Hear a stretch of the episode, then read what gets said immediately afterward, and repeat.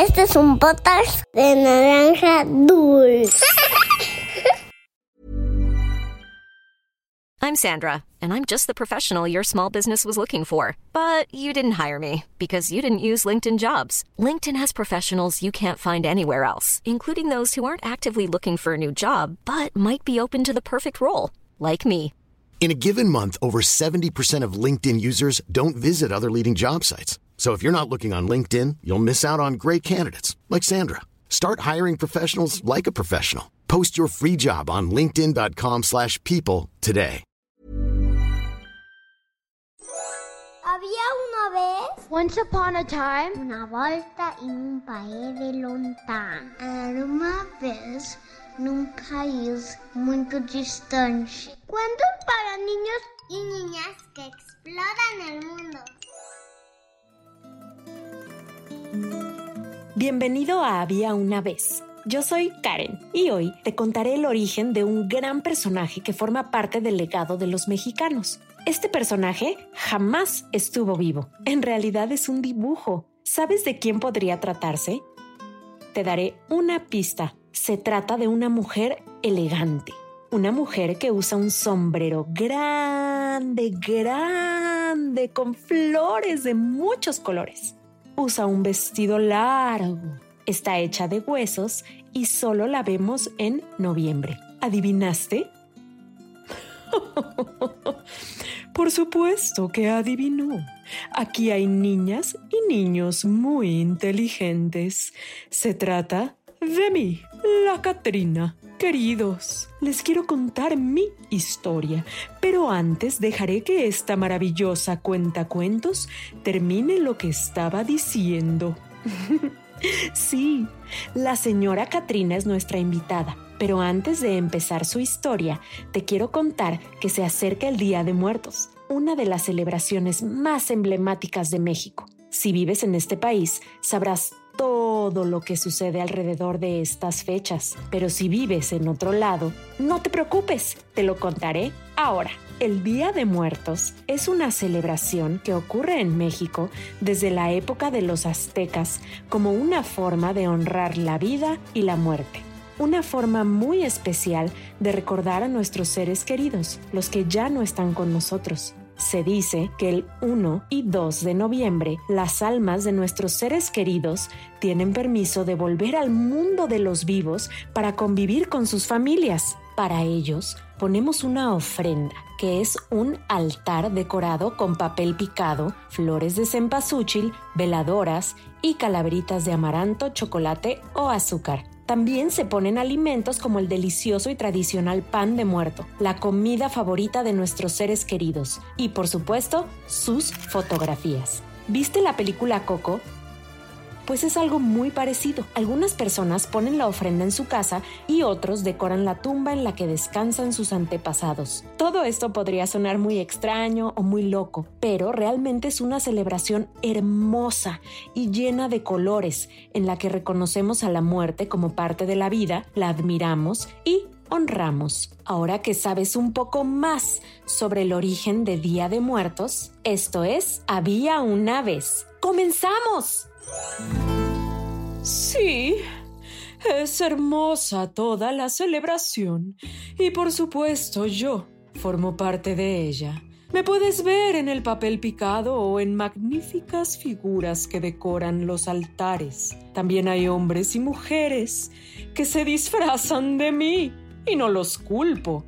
Por supuesto que todos quieren ser como yo, hermosa. Pero bueno, te contaré la historia de mi origen.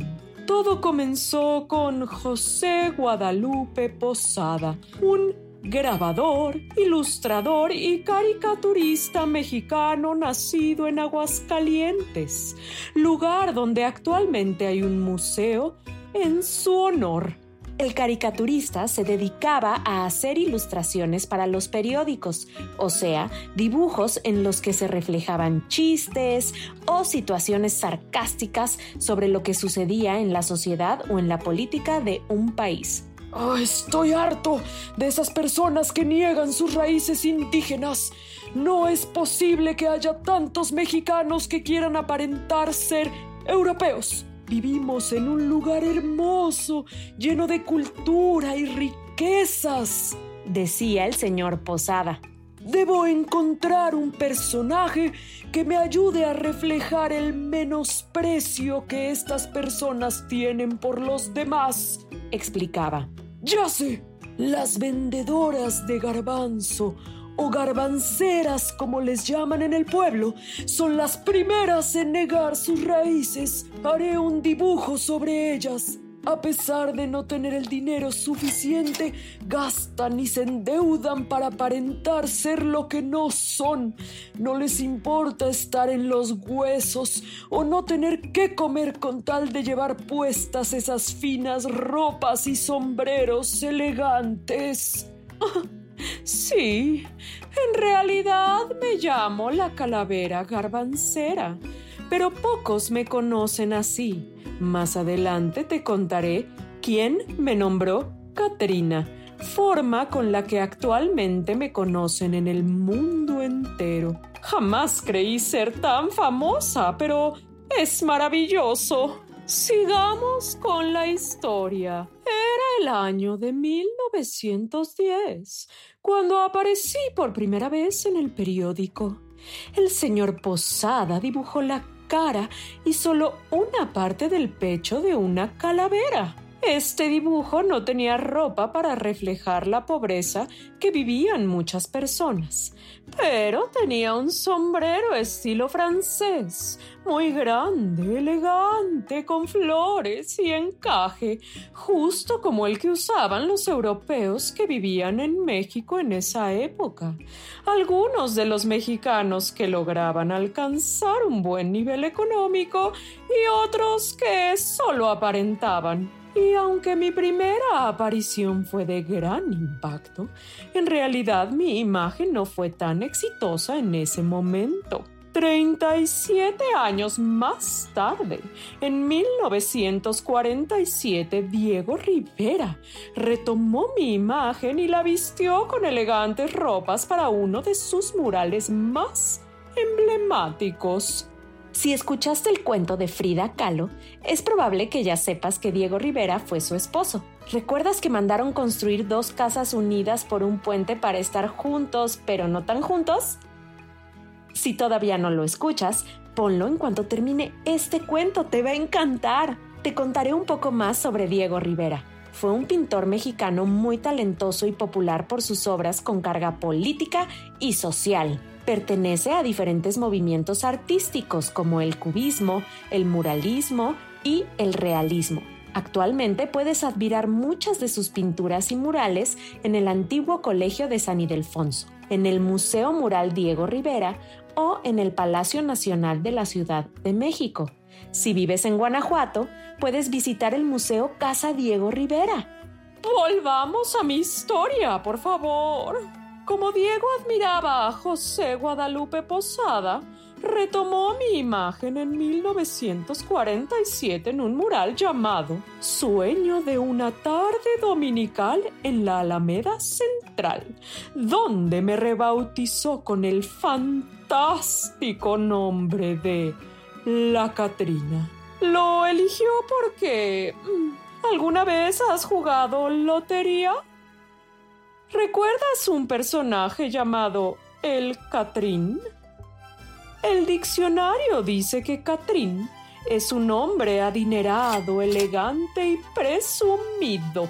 Katrina es la versión femenina de este. Ay, no sé qué tiene que ver conmigo, pero ese fue el nombre que me puso. Diego me pintó en la Alameda Central un lugar de la Ciudad de México. Aparezco rodeada de gente, traigo un enorme sombrero estilo francés, una estola de plumas y un vestido elegante.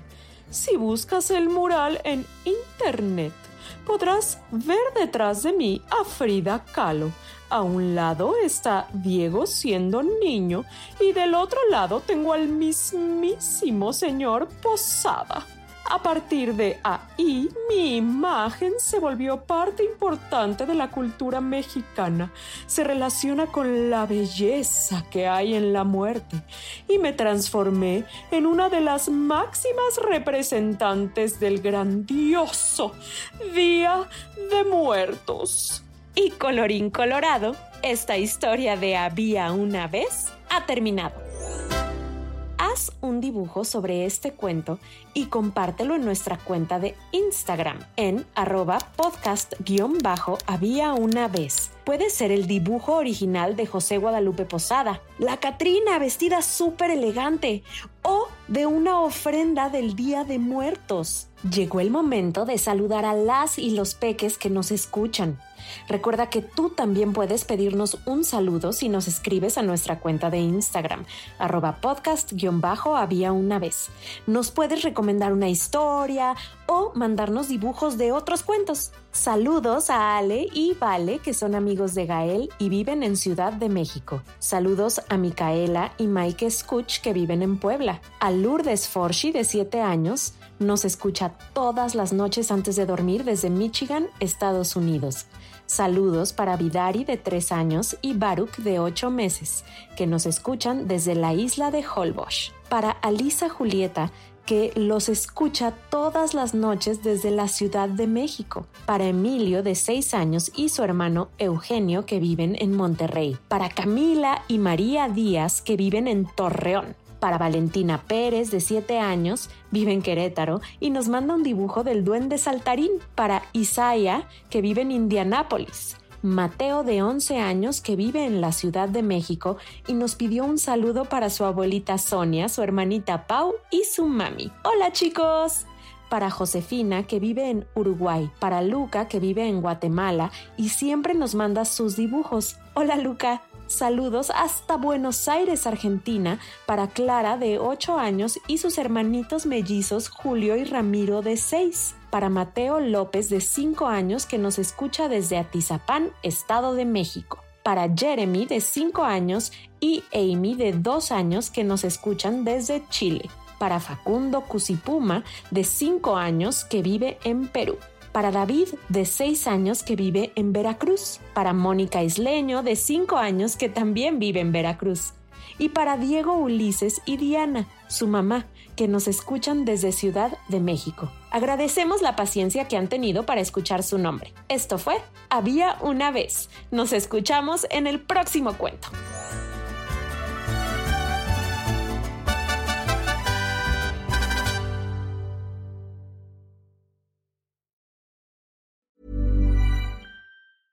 Planning for your next trip?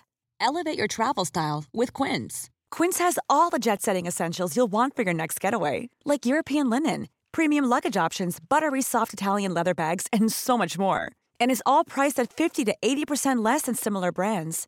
Plus, Quince only works with factories that use safe and ethical manufacturing practices.